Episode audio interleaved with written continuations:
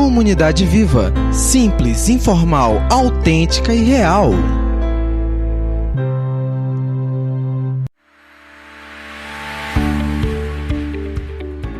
Olá, para você que está chegando aqui agora pela primeira vez e ainda não me conhece, eu me chamo Alexandre e faço parte da comunidade Viva. Seja bem-vindo ao nosso papo de hoje, onde vamos falar sobre o ensino eficaz. Infelizmente, ainda nos deparamos com um ensino pautado na ideia do faça o que eu falo, mas não faça o que eu faço, onde vemos o exemplo completamente fora do processo de ensinar. Algumas famílias e instituições religiosas precisam com urgência revisar seus conceitos sobre este tema. Para nossa mentalidade pós-moderna, pensar em ensino leva-nos a imaginar quase que automaticamente em aulas online, plataforma Moodle e para os menos conectados, livros, aula presencial, cursos e etc. Resumindo, ensino para muitos é sinônimo de aula. Todas essas formas têm seu valor, lugar e propósito, mas quero sugerir deixarmos momentaneamente de lado essa maneira de enxergar o ensino e olharmos para o outro exemplo, que é um exemplo do maior pedagogo de todos os tempos. Quando abordou o tema ensino na tarefa que ele atribuiu aos seus seguidores, Jesus tinha algo em mente bem diferente da nossa maneira de ensinar. Jesus não exigiu nenhuma formação pedagógica ou curso de didática como pré-requisito para que os seus seguidores cumprissem a missão que ele lhes havia passado. E isso tem um motivo. A metodologia que deveriam aplicar era a mesma que viram o mestre usar em seu modo de agir com as pessoas enquanto aqui viveu.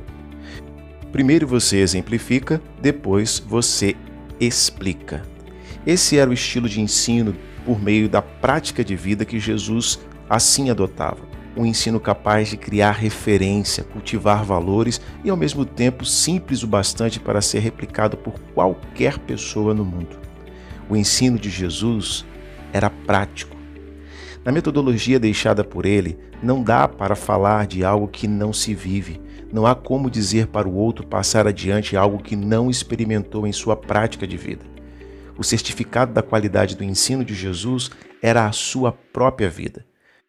Em Mateus 28, 19 e 20, quando envia seus seguidores a fazer mais seguidores dele, sua fala é muito enfática. Faça discípulos, ensinando-os a guardar todas as coisas que eu vos tenho ordenado. A mesma palavra no original traduzida para guardar também pode ser traduzida como observar ou praticar.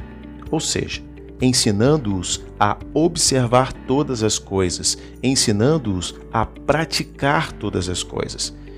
Em outras palavras, ele estava dizendo: enquanto você que me segue estiver vivendo os seus dias desse lado da eternidade, faça com que outros me sigam por observarem em seu estilo de vida as mesmas práticas que eu os ensinei.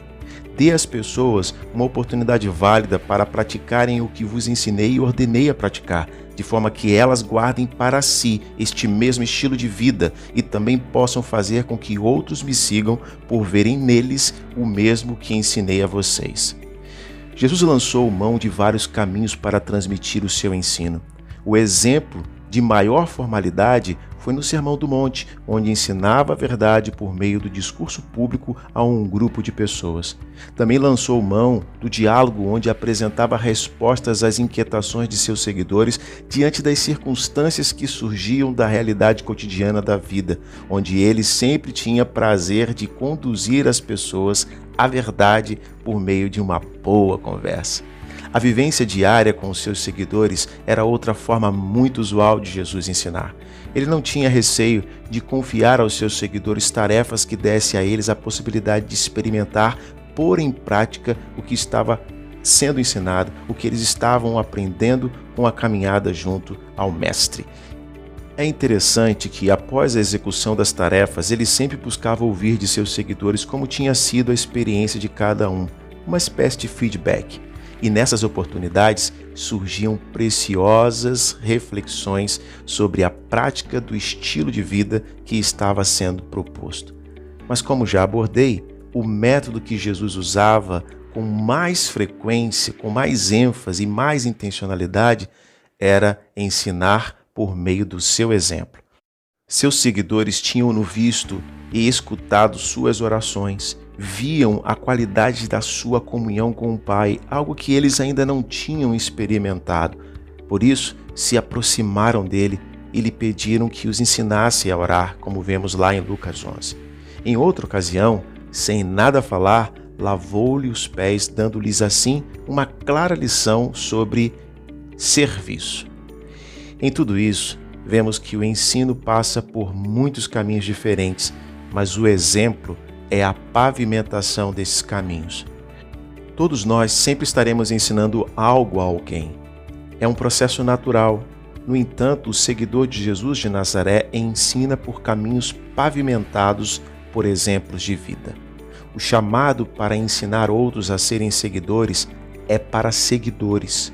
Somente os que seguem a Jesus estão habilitados a ensinar outros a seguirem a Ele.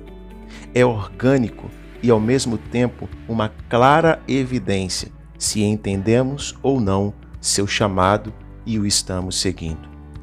Aqui na comunidade viva, entendemos que a tarefa de cada um é levar pessoas a um relacionamento crescente com Deus através de Jesus, ensinando-os a praticar todas as coisas que ele nos ensinou e ordenou a praticar. Se você que está ouvindo esse podcast nunca teve a oportunidade de ter alguém caminhando com você para lhe ensinar a ser um seguidor de Jesus que faz outros seguidores por meio do exemplo, fale com alguém. Peça a Deus que te mostre alguém que você veja nele traços do comportamento de Jesus e diga a essa pessoa que você deseja aprender as mesmas coisas que Jesus ensinou aos seus seguidores. Esse podcast é um conteúdo bônus dos temas abordados em nossas palestras que acontecem aos domingos às 10 horas no Teatro Manauara e em nosso canal no YouTube. Passa lá e confira. Até a próxima!